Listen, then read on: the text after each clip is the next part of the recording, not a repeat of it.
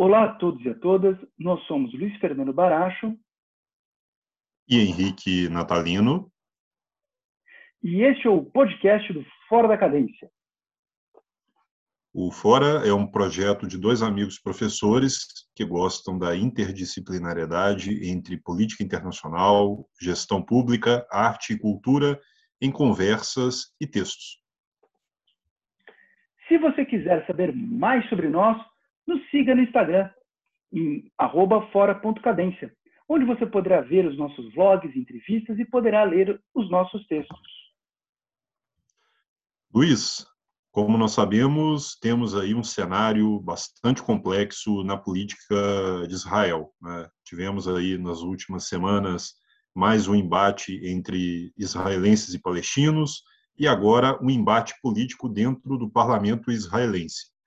Gostaria de saber como que você percebe a, a, a atual crise política israelense e quais as raízes dessa crise política e quais os cenários que poderemos ter aí uh, nos próximos dias. Bom, Henrique, vamos lá. Né? Eu vou construir uma linha de raciocínio a partir da sua segunda colocação. Né? Quais são as raízes desse conflito? Né? Eu acho que é importante aqui é, dar aos nossos ouvintes né, um norte, uma bússola sobre a política israelense. Né? É, isso é importante porque, entre outras razões, né, é, pouco nós brasileiros sabemos sobre Israel de forma geral, né? E, em especial, a política externa deste governo coloca a relação com Israel como uma relação estratégica, uma relação especial, de uma maneira muito diferente de toda a tradição da política externa brasileira. Então, isso, sem dúvida, é, acaba reforçando a importância para entendermos né, a política desse país que, eh, sobre o qual tão pouco sabemos. Né? Afinal de contas, quando falamos do Brasil, falamos de uma população que é uh, majoritariamente cristã, né? e, e, e, vamos aos números. Né? Quando falamos de, uh, da população judaica no Brasil, falamos um pouco mais de 100 mil pessoas. Dessas pouco mais de 100 mil pessoas, 80 mil estão na cidade de São Paulo, São Paulo capital. Né? Então, tirando São Paulo e 80 mil em uma cidade de 12 milhões é muito pouco, né? 20 mil para quase 200 milhões de pessoas né? Eh, não é absolutamente nada. Né? E o que é Israel bíblica né? Eh, do Antigo Testamento para os cristãos serve para entender a Israel, a República de Israel contemporânea? Praticamente nada. Né? Então, se alguém tem alguma posição política sobre Israel partindo de uma narrativa bíblica, essa pessoa está falando uma tremenda bobagem. Né? Mas, se você está aqui nos ouvindo, você certamente não é uma dessas pessoas. Bom, então vamos lá. Né? Quando falamos é, da política israelense, a política israelense ela tem uma característica tribal. Né? É, ou seja, nós falamos de não só uma grande fragmentação política uh, em termos de partidos, né? mas nós falamos de uma fragmentação política uh, muito constante, porque não é apenas estar diante de muitos partidos, mas é estar diante de muitos partidos que são criados e recriados. Quase sempre a composição uh, dos partidos mais importantes no Knesset, ou seja, no parlamento de Israel, são partidos ou composições de dois anos, um ano, três anos, cinco anos. Hum? Então, eu, eu, eu, até brinco, eu falo que em Israel não dá para você usar o adjetivo novo para você nomear um partido ou uma coalizão política né? porque este novo durará um ano, dois anos, porque depois você terá um novo novo, um novo novo novo, e assim por diante. Né? Então, existe uma, um, uma característica muito tribal uh, da política uh, da política israelense pelo menos a partir de 1977. Né? E, e, não é por acaso, porque em 77 em diante, uh, a política israelense ela passou, ela acabou superando o grande período de uma política mais de centro-esquerda, né? entre 1948 até 1977. Mas mesmo nesse primeiro período, eram muitos os partidos, muitas as coalizões, muitas as facções. Né? Bom, como então eu consigo organizar o caos? Né? Porque o desafio de estudar a política israelense é isso, né? é, é, é como organizar o caos. Né? Bom, eu consigo organizar o caos sabendo um pouquinho mais da sociedade israelense. Né? E de forma muito resumida, né? e, e, com todos os, os desafios de, de uma síntese de algo que é muito complexo, né? nós podemos identificar algumas linhas né, na sociedade israelense. Enfim, em termos demográficos, nós temos ali, grosso modo, 75% da população de Israel é judia, 25%, 20 da população de Israel uh, é árabe e 5% da população de Israel são outros grupos. Né? É, no que toca à, questão da população uh, israelense judia, né? então ali 75%. Nesse 75%, você tem uh, israelenses que são uh, que têm uma, uma filiação política mais de esquerda ou centro-esquerda secular, ou seja, pessoas que veem a questão política em uma ótica mais republicana, uma menor relação, uma menor uh, intervenção religião e Estado, uma maior separação entre Estado e religião. Nós temos um grupo né, da população judia israelense que é de centro-direita secular. Né? Então, em relação à outra anterior, uh, compartilha essa visão de uma separação entre Estado e religião, mas tem posições políticas e sociais um pouco diferentes do grupo de centro-esquerda. Né? Eh, nós temos né, também uh, grupos de uma natureza mais religiosa, e desses de uma natureza mais religiosa, nós temos uma centro-direita religiosa, e nós temos os grupos uh, que poderíamos denominar como grupos exclusivamente religiosos. Né? E esses grupos exclusivamente religiosos, uh, nós temos uh, tanto a comunidade digamos, ultra-ortodoxa, né, de feição ashkenazi, como uma comunidade ultra-ortodoxa de feição, de feição uh, e Sefaradi. Né? Quando nós falamos da, da composição né, dos grandes grupos uh, sociais né, judeus, nós falamos de uh, Ashkenazis, resumindo, né, judeus europeus, né? da Europa continental, né? em especial né? do norte da Europa para a Europa Oriental. Né? Nós temos os judeus sefaradis, então os judeus que estão ali, comunidades judaicas históricas, né? uh, ao longo do Mediterrâneo. Né?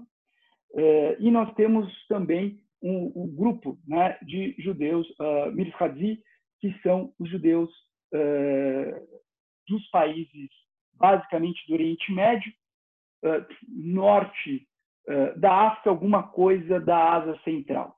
Tá? E como vocês podem perceber, Sefaradis e Mirhadzi, é, é, esses grupos eles se sobrepõem de alguma forma na classificação por conta do norte da África. E existem outros grupos, outras comunidades judaicas, mas aí que são muito isoladas, como, por exemplo, as comunidades judaicas da Índia e a comunidade judaica da Etiópia. Né? Então, nós temos uma sobreposição de diferentes comunidades judaicas históricas, que são essas que eu acabei de falar. Nós temos também uma sobreposição né, de visões diferentes no papel do Estado e da religião. Né? porque essa é uma fórmula muito complicada na política israelense, né? O Estado de Israel ele se forma no movimento sionista, ou seja, eu quero dar a esta nação um Estado, a esta nação judaica um Estado, né? e que acaba ganhando um reforço por conta do, do, do, do traumático episódio da Segunda Guerra Mundial. Né? Mas uh, Israel tem uma pretensão uh, republicana de inclusão e, de certa forma, de permitir a, a, a existência de israelenses que não são necessariamente uh, judeus. Uh, o Estado de Israel, uh, na sua concepção e no seu início, tem uma influência muito grande de uma perspectiva mais à esquerda, né? e que depois, ao longo do tempo, principalmente a partir da década de 70, acaba, acaba mudando. Né? E, ao mesmo tempo, nós temos né, grupos que uh, percebem a questão de Israel também no conflito com a Palestina e que percebem a questão de Israel também na agenda econômica e social. Resumindo, tá? nós temos uma sociedade extremamente fragmentada em muitos grupos. Sou ashkenazi, sou sefaradi, sou um judeu religioso ou não sou religioso? Sou um judeu religioso, mas que reconheço a importância de um Estado secular ou não sou ou não reconheço a importância de um Estado secular? Né? Reconhecendo a importância do Estado de Israel, eu quero participar de todos os meus deveres cívicos, como, por exemplo, né, participar das forças de defesa de Israel ou não? Né? Eu vejo o Estado de Israel como um Estado que deve incluir mais as suas minorias, aqui especialmente a minoria árabe, ou não? Eu percebo o papel uh, de Israel no mundo como um ator importante na política regional ou eu percebo Israel como uma ponta de lança do Ocidente nessa região do Oriente Médio?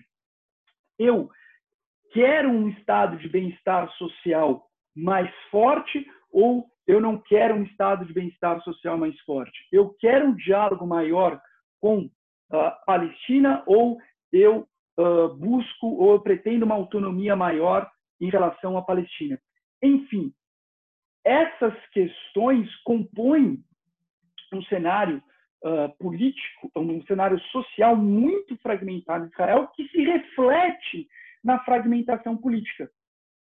É justamente essa enorme variedade em um país tão pequeno que faz com que a, a política israelense tenha essa configuração tribal. Né? Uh, nenhum partido até hoje na história de Israel conseguiu sozinho mais da metade das cadeiras no Knesset. Portanto, 61 cadeiras.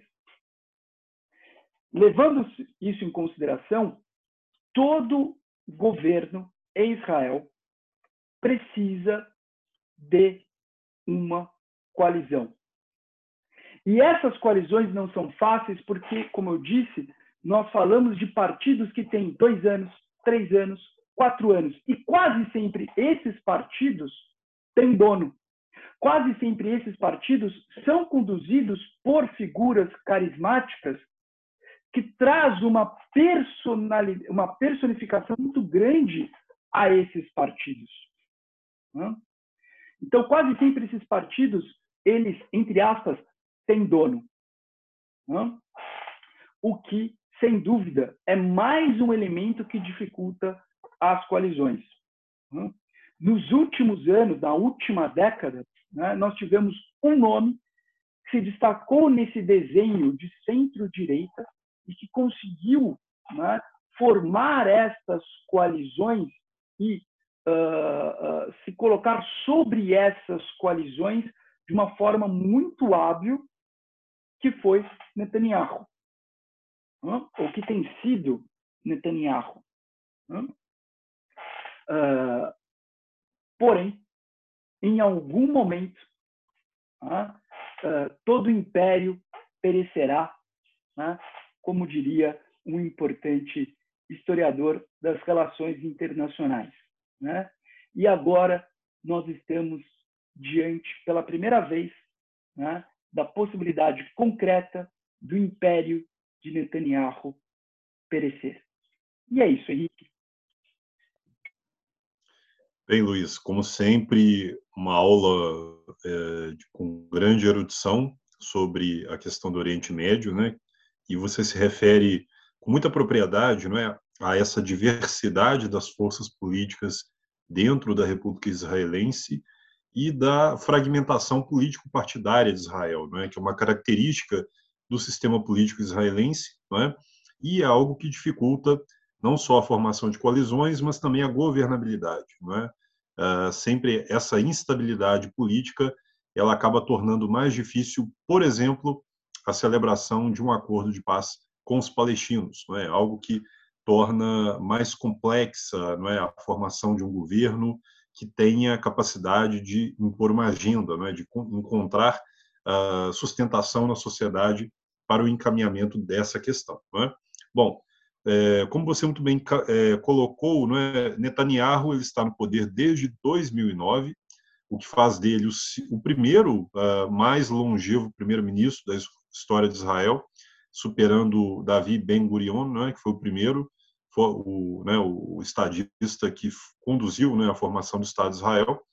E, uh, ao se tornar não é, o primeiro-ministro mais longevo, é natural que as forças políticas também se uh, tornem, uh, em determinado momento, não é, avessas ao seu nome. Né? Há um desgaste natural do poder. Não é? Assim como Margaret Thatcher, eh, no seu longo reinado de 11 anos como primeira-ministra do Reino Unido, da Grã-Bretanha e da Irlanda do Norte, também se tornou ali uma pedra no sapato do seu próprio partido, né? a, coalizão que sustenta hoje né, o primeiro-ministro é, Netanyahu, né, que foi formada no ano passado, né, com a, o adiamento das eleições parlamentares em Israel, né, e a aliança entre o, o Guntz né, e uh, o Netanyahu, né, para tentar uh, manter não é, o mínimo de governabilidade durante a pandemia, ela também se esfacela. Não é?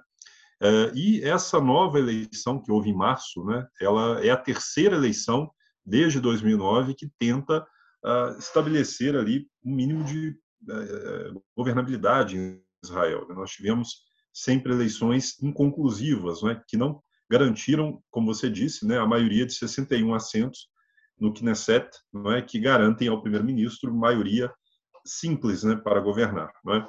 é? Então essas eleições, essa terceira eleição agora, ela, apesar de ter dado ao partido Likud, né, do primeiro-ministro Bibi Netanyahu, a liderança, né, de com 30 cadeiras, ela não lhe deu a maioria ampla. Então, é, pelo sistema político israelense, é, o primeiro colocado na eleição ele é convocado pelo presidente eh, de Israel para iniciar negociações com os demais partidos. Né? Então, o Netanyahu ele tentou, né, eh, como ah, vencedor nessas eleições, encaminhar né, uma negociação com os demais partidos. Essas negociações não avançaram, né, não foram concluídas, e, tendo em vista a incapacidade de formação dessa maioria, passou-se para o segundo lugar, né, que é o partido Yesh Atid, não é?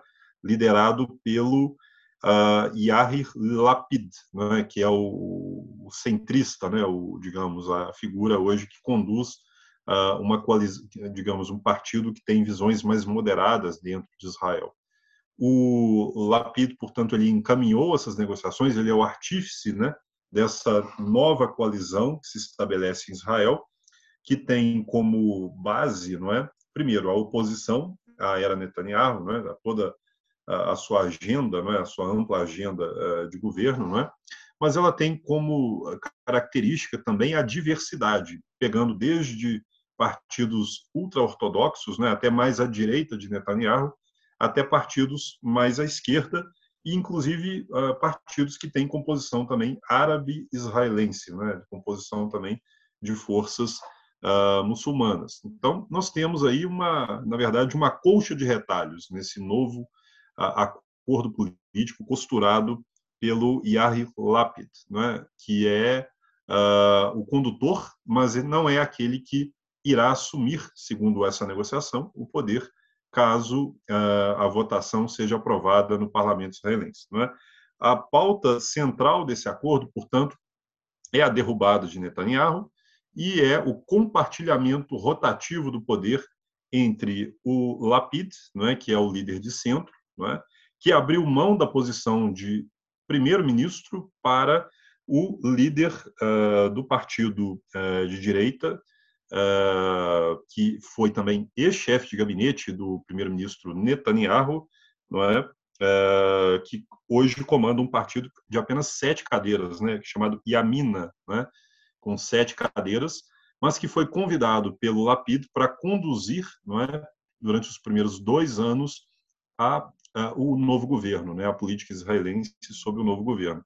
É, então, nós temos aí algo que é bastante inusitado, que é a formação de um governo uh, de uh, ampla coalizão, né, multipartidário, que tem uh, sob o seu comando né, um partido, o líder de um partido que tem uma, uma composição minoritária, né? apenas sete cadeiras, uh, dado que, uh, diante desse acordo, né, é, haverá, daqui a dois anos, a substituição do primeiro-ministro pelo uh, a figura do primeiro-ministro pelo segundo lugar, né, que é o partido Yesh Atid.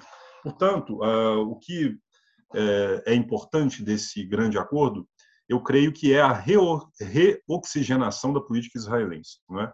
a saída de um primeiro-ministro longevo, não é? que já eh, ocupou o, a chefia de governo durante os anos de 96 a 99, não é?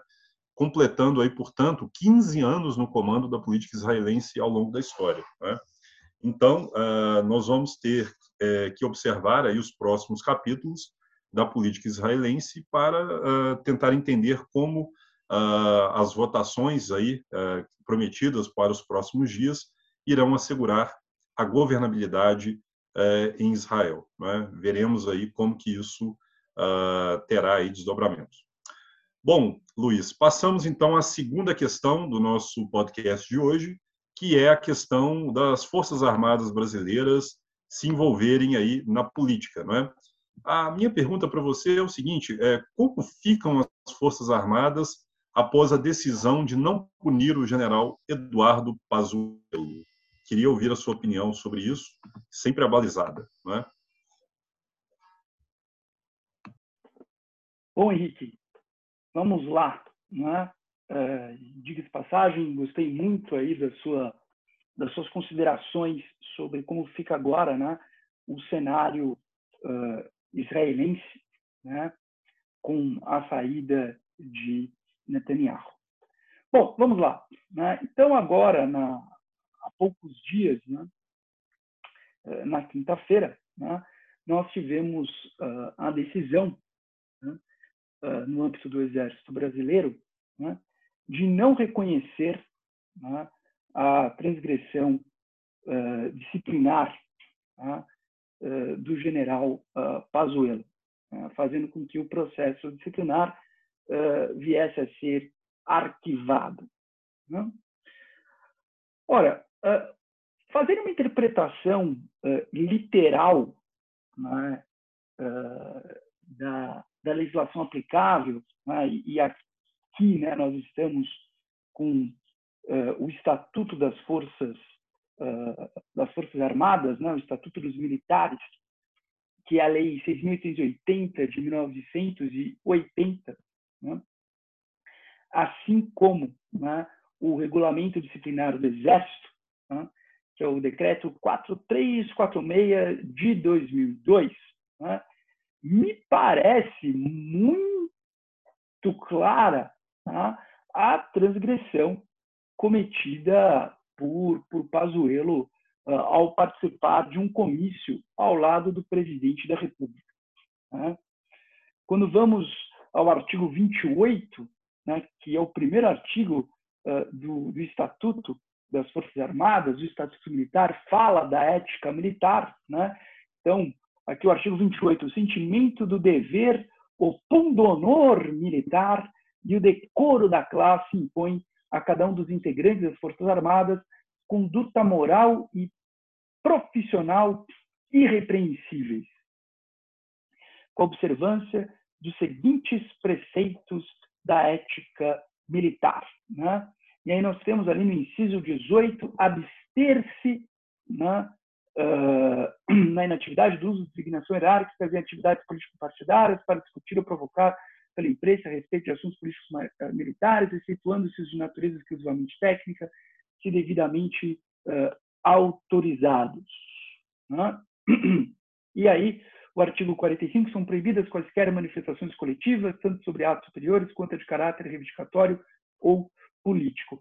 E no regimento disciplinar, aqui, né, especificamente uh, do Exército Brasileiro, uma das né, três forças das Forças Armadas, nós temos né, disposições no mesmo sentido.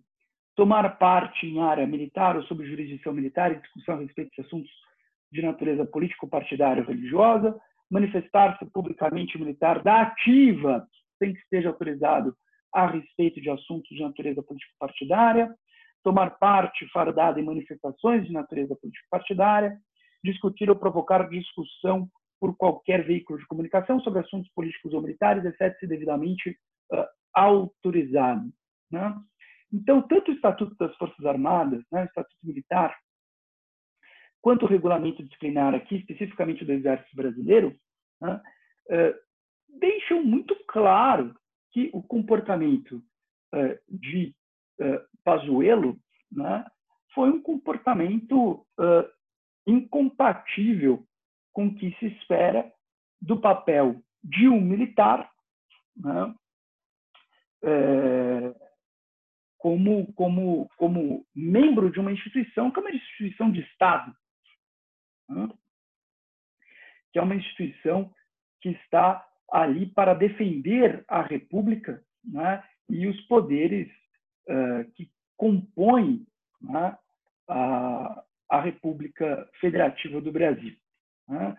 Uh, essa interpretação, a, a, defesa do Pazuello foi uma defesa um tanto quanto uh, heterodoxa, porque afinal de contas só uma argumentação heterodoxa, só uma argumentação muito fora da curva, né, conseguiria afastar a obviedade né, da, da transgressão, dizendo que não, não houve ali violação dessa normativa militar, porque não estamos em um ano uh, de, de, eleições, né? e além do mais, né? uh, não estava ali o, o, o general né, uh, fardado, né? e, e, também o, o, presidente não é filiado uh, a um partido político. Né? Então, essa, enfim, essa argumentação é uma argumentação uh, frágil, né? e que só, de certa maneira, se sustenta né? por conta da, da, da tensão política que o bolsonarismo coloca sobre as Forças Armadas. Né? E, e, esse é o ponto que me parece mais, uh, o mais importante. Né? É claro que a, a decisão em si do Exército Brasileiro sobre Pazuello né, se isoladamente considerada, não é ela que denota um debacle, não é ela que denota né, uma queda das Forças Armadas né, uh, no Brasil e a sua desconfiguração total como instituições de Estado. Mas o que preocupa é o conjunto, né, uh, é, é, é, o conjunto dessa, uh, dessa obra. Né? Eh, o que preocupa é um movimento cada vez mais assertivo, né? tanto uh, frente aos praças das Forças Armadas, né? mas também um movimento mais assertivo nas escolas de formação dos oficiais das três Forças Armadas, e aqui em grande destaque do Exército Brasileiro, né, frente ao bolsonarismo. Né, de certa maneira, o bolsonarismo tem conseguido né, uh, capturar a, a, a questão militar como um elemento que o constitui e sequestrou a questão militar como uh, parte da sua uh, da sua identidade social e é isso que me que me que me causa espécie e que me causa uma insegurança muito grande e que, e que faz com que eu tenha um, um temor sobre esse processo todo então não é especificamente este ato isolado né? mas é o fato de que para uma parte dos militares o bolsonarismo passou a ser um elemento da sua identidade.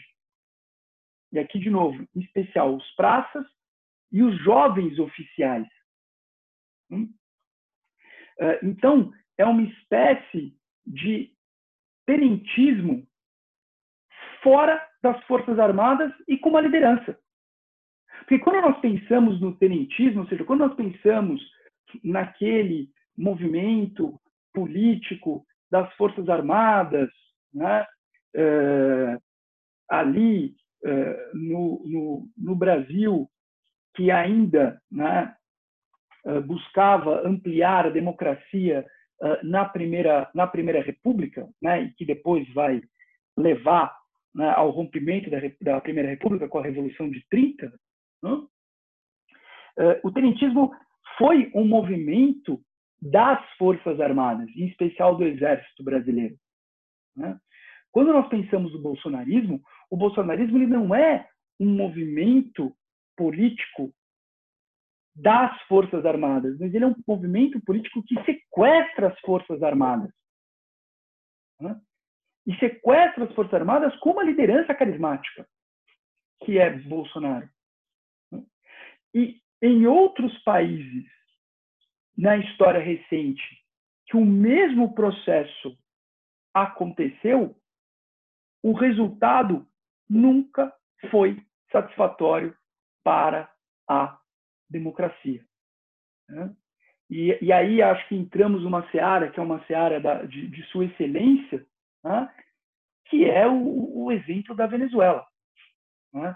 Porque por mais que Hugo Chávez né, uh, também tem ali composto uh, as forças armadas venezuelanas, o exército venezuelano, mais, muito mais até do que do que do que Bolsonaro, né?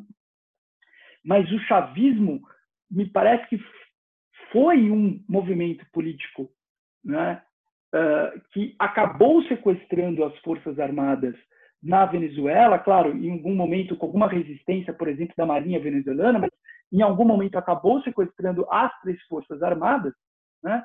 e acabou moldando essas três forças à luz deste movimento.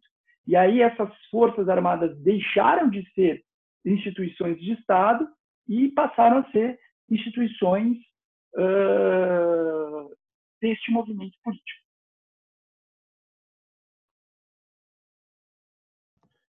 Bem, Luiz, é, como sempre, uma análise histórica, né, que é, é bastante é, interessante que você faz, não é? Tentando recompor aqui como as Forças Armadas brasileiras estiveram sempre como um ator político ao longo da história republicana brasileira, não é? Você muito bem coloca, não é? Essa questão do poder moderador, né, das Forças Armadas, que é um tema que faz parte da história política brasileira desde o século XIX, né? desde o momento ali anterior à proclamação da República, quando a questão militar ela se coloca ali como um dos eixos que leva à derrubada da monarquia, não é? E durante a Primeira República, ah, esse movimento de ah, ah, de, de, afirmação do poder dos militares, né, que aliás foram aqueles que proclamaram a República, não é? Foi um movimento político-militar, não é? A proclamação da República Brasileira. Ele leva a formação dentro das Forças Armadas, não é? De um movimento, não é? Que se cristaliza uh, em torno da figura uh, de um de um partido dentro das Forças Armadas, não é? de várias facções que depois se unificam e aí, de forma muito inteligente, não é? o exército brasileiro, ao invés de permitir que se faça política dentro das Forças Armadas, cria-se o um movimento contrário. As Forças Armadas é que passam a fazer a sua política, é? ou seja, determinar uma política para o país, é? com uma visão de Estado, é? com uma, uma pauta política mais ampla. É? E isso leva à criação ali dentro do movimento de 30, não é? de um, uma série de reivindicações né, que as Forças Armadas colocam. É, e é bom lembrar sempre que dentro das Forças Armadas brasileiras há diversas facções né, ao longo da história facções mais à esquerda, mais à direita, menos ou mais institucionalizadas, mais próximas do personalismo de figuras como Vargas, né, ou mais uh, distantes aí dessa desse populismo, né? Eu me lembro aqui de uma frase do general, do Marechal, aliás, Castelo Branco, né? É, dentro do contexto ali do, do golpe de 64, né? e diz o seguinte: é, vendo aquele movimento das Forças Armadas, ali, de, de facções dentro das Forças Armadas, né, de elementos subalternos, né, é, quebrando a hierarquia durante o final ali do governo João Goulart, né, comparecendo a manifestações de sargentos, né, de clube de sargentos, o presidente da República prestigiando uma ala do Exército e tal, ele disse, olha, se nós permitirmos que uma parte das Forças Armadas, né, é, ela tome partido de um lado e essa, esse, essa facção ela apoia um determinado candidato, um determinado governo, não é? é? nós temos também que aceitar que a outra parte também tome partido de outro lado. E aí nós temos a implosão da instituição, é? da, da, do substrato das Forças Armadas, que é a sustentação do Estado é? e, o princípio da hierarquia. É? Hierarquia pressupõe comando, pressupõe subordinação, pressupõe regras institucionalizadas, não é? Bom lembrar que as Forças Armadas, em qualquer estado, são a instituição mais hierarquizada, não é? Porque é do seu próprio modus operandi que seja assim. Então, se nós admitirmos uh, que haja essa quebra da hierarquia e haja um precedente, não é? Os outros, uh, os, uh, as outras, né, outras ocorrências, né, outras, outros elementos ali de partidarização de, uh, fax, de elementos facciosos dentro da, do Exército, da Marinha ou da Aeronáutica sejam também permitidos. Não é? E é bom lembrar que sempre que uh, Bolsonaro, uh, o atual presidente brasileiro, faz alusão ao movimento dos militares em 64, não é? de tomada do Estado, não é? aliás, já objeto de estudos muito interessantes, por exemplo, do grande jornalista Hélio Gaspari, né, no seu no seu conjunto de livros sobre as ilusões armadas, não é? Uh, que é um, dos estudos né, mais uh, amplos, né, mais uh, minuciosos né, sobre o funcionamento eh, do regime militar. Isso nos traz o entendimento de que aquele movimento de 64 era um movimento voltado, segundo Hélio Gaspari, não ao culto de um, uma pessoa, de uma facção das Forças Armadas. Não, não era isso que se fazia. Havia ali a percepção, é, por parte do general Castelo Branco, por exemplo, né, líder da facção castelista liberal das Forças Armadas, de que haver, é, era importante haver a institucionalização do movimento. Né? E aí, uma característica desse uh, período militar é a rotatividade de poder entre os grupos. Não é? Então nós temos o grupo castelista, com o Castelo, o grupo uh, da Sorbonne, né, famoso grupo da Sorbonne, mais uh, intelectualizado, mais liberal, liderado pelo Castelo, seguido depois de um grupo mais linha dura, liderado por Costa e Silva, e depois o retorno do grupo castelista com o Geisel, né? Uh, Geisel, aliás, uh, diga-se de passagem, já depois da volta da democracia, se referiu ao senhor Jair Messias Bolsonaro como um mau soldado, é? como uma figura que uh, era negação dos próprios uh, elementos, os princípios né, de um oficial uh, modelo das Forças Armadas. Primeiro, porque não obedece hierarquia. Segundo, porque é adepto da política dentro da, das Forças Armadas, algo que sempre causa ali uma celeuma muito grande, né? já que um dos grandes medos né, do movimento de 64, né, quando a, a, estava ali no seu auge, era exatamente que a hierarquia se quebrasse e grupos radicais se infiltrassem dentro do aparelho de Estado para capturá-lo para a sua agenda mais radical. Né? Então, uma das preocupações do Geisel e do Golbery no governo de 74 a 79 foi o desmonte desse aparato militar, né? desse aparato repressivo né? e, da, e do enquadramento dessa linha dura, o que resultou, por exemplo, eh, na destituição do general Ednardo Melo eh, no comando de São Paulo, né? no episódio do Vladimir Herzog, né?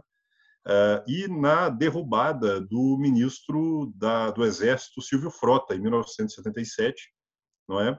naquela disputa mais renhida entre o Geisel e a linha dura. E depois episódios uh, que tiveram também desdobramentos, como a bomba do Rio Centro, né? que acabou levando à demissão do general Golbery da Casa Civil do governo Figueiredo. Então, nós temos aí uh, elementos que nos mostram que as Forças Armadas brasileiras, em primeiro lugar, é, a partir da redemocratização, elas, é, enquanto instituição, elas voltaram aos quartéis, não é? Elas obedeceram à Constituição de 88, né? Elas foram parte desse pacto pela democracia no Brasil, dessa transição democrática, não é? Uh, o general Leônidas Pires, né, que foi o, o, o líder militar da redemocratização, né, digamos um dos, uh, dos do, daqueles que ajudaram Tancredo, Ulisses, a fazer a transição para a democracia, ele assegurou o retorno dos militares às suas funções normais, né, às suas funções essencialmente de defesa. E isso foi garantido depois pelo uh, documento né, que foi assinado é, em 1988, né, que é a nossa Constituição. Acredito que uh, nos últimos 30 anos foram pouquíssimos os episódios de quebra de hierarquia, de, uh, digamos, de deslize institucional é, dentro das Forças Armadas. Né? São muito isolados. Por exemplo, eu estudei o governo Fernando Henrique, é, teve um episódio em que um brigadeiro, que era o comandante, não era então comandante, era o ministro da Aeronáutica, ele ah, fez algumas declarações e horas depois estava demitido pelo presidente Fernando Henrique Cardoso, né? E a preocupação de Cardoso era construir essa institucionalidade dentro é, da área de defesa. Né? Resultou disso a criação do Ministério da Defesa. Portanto, esse episódio uh, recente que nós estamos uh, vendo aí, que você já analisou com toda a propriedade, né? estou apenas aqui complementando né, a sua fala brilhante, é, ele nos mostra que uh, nós temos aí um desafio muito grande a, essa, a esse edifício institucional que foi construído desde 1988 sem dúvida nenhuma, Jair Bolsonaro ele não tem nenhum compromisso com a Constituição brasileira. Né? Ele já deu mostras de que não tem uh, nenhum, nenhuma, uh, nenhuma preocupação né, em ter a Constituição como sua linha mestra. É? Então, ele sempre testa os limites da institucionalidade, atacando os poderes, atacando o poder judiciário, atacando o parlamento, atacando os partidos, não é? tentando uh, esticar a corda com os governadores e agora tentando atacar também uh, o alto comando das Forças Armadas, né, tentando destruir né, a legitimidade uh, desse pacto civil-militar celebrado em 1985. Né? Eu creio que ah, a, as instituições brasileiras têm se mostrado bastante resilientes até agora, não é? na resistência a esses movimentos de Jair Bolsonaro. Né? Até onde isso irá? Até onde nós poderemos aí contar não é, com a resistência institucional das Forças Armadas, não é, que já mostraram esse ano, aliás, né, é, com a queda do ministro da Defesa e a renúncia coletiva né, dos três comandantes, que uh, não estão dispostas a engolir tudo que vem do Palácio do Planalto. É? Agora, esse episódio Pazuello, né, ao não ser uh, punido exemplarmente né, pelo Exército e uh, né, deixar aí aberta essa possibilidade de politização dentro das Forças Armadas, creio que representa, sem dúvida, uma ameaça muito grande, uma ameaça de, uh, da criação da anarquia, não é? porque isso passa uma mensagem para as polícias militares, em primeiro lugar, não é? que são forças menos hierarquizadas em certos estados uh, do que as Forças Armadas, né? Vídeo episódio do Ceará, episódios que tivemos na Bahia também, né? E outros aí uh, que podem ocorrer. Agora, né? Pernambuco agora também, a que você se referiu. E também uh, essa pregação contínua que Bolsonaro vem fazendo nos quartéis, não é? que não é algo de hoje, não é algo do seu governo, é algo que já vem sendo sido feito por ele nos últimos 30 anos, não é? já que uh, ele nada mais é, antes de, antes de tudo, não é? do que um líder corporativista das Forças Armadas, não é? Uh, alguém que representa né, uh, toda a reivindicação salarial, a reivindicação de uh, mais benefícios das Forças Armadas. Né? Nenhum projeto mais uh, consistente foi defendido por Bolsonaro em qualquer área, apenas a defesa dos militares, não é? como, aliás, dos militares, é bom, bom que se diga, né? de baixa patente, né? É, policiais militares e forças de segurança em geral. Né? Eu creio que, uh, portanto, que nós temos aí um desafio muito grande uh, e eu acho que foi um erro o alto comando do Exército não ter uh, endurecido um pouco mais com o general Pazuello. Eu não quero aqui fazer comentários sobre o general, uh, creio que você já, já tocou nesse ponto, né? mas eu creio que uh, o que foi quebrado ali foi um princípio constitucional, que é o princípio da hierarquia e a questão da não politização das Forças Armadas, né? que sempre é algo perigoso, porque cria precedentes e enfraquece as Forças Armadas enquanto instituição de Estado. É? E o Pacto pela Democracia pressupõe que as Forças Armadas se, se mantenham como o grande mudo, digamos, né? como o grande eleitor que não fala, não é? aquele que está ali apenas para garantir uh, o cumprimento das normas constitucionais né? e sendo uh, a última rácio de defesa do país, e não um elemento perturbador da ordem política e uh, que toma partido de um determinado candidato ou força política do país. Isso seria um retrocesso aí uh, ao período aí que nós já encerramos dentro da nossa democracia. Ótimo, como sempre, né? na aula. Bom, então é isso. Né? Conversamos hoje a respeito né, de um tema de política interna, né, a questão envolvendo né, o general Pazuello e falamos sobre um tema de política internacional, né, a situação política israelense. Né.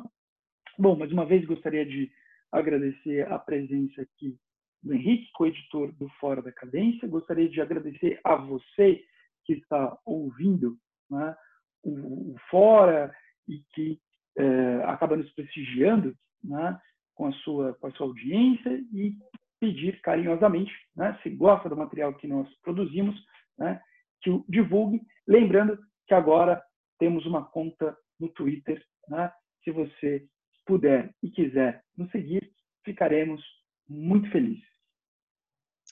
E como sempre, uh, o Fora da Cadência uh, está aqui para tentar somar, né, tentar trazer novas perspectivas para o nosso complexo cenário brasileiro e internacional. Né?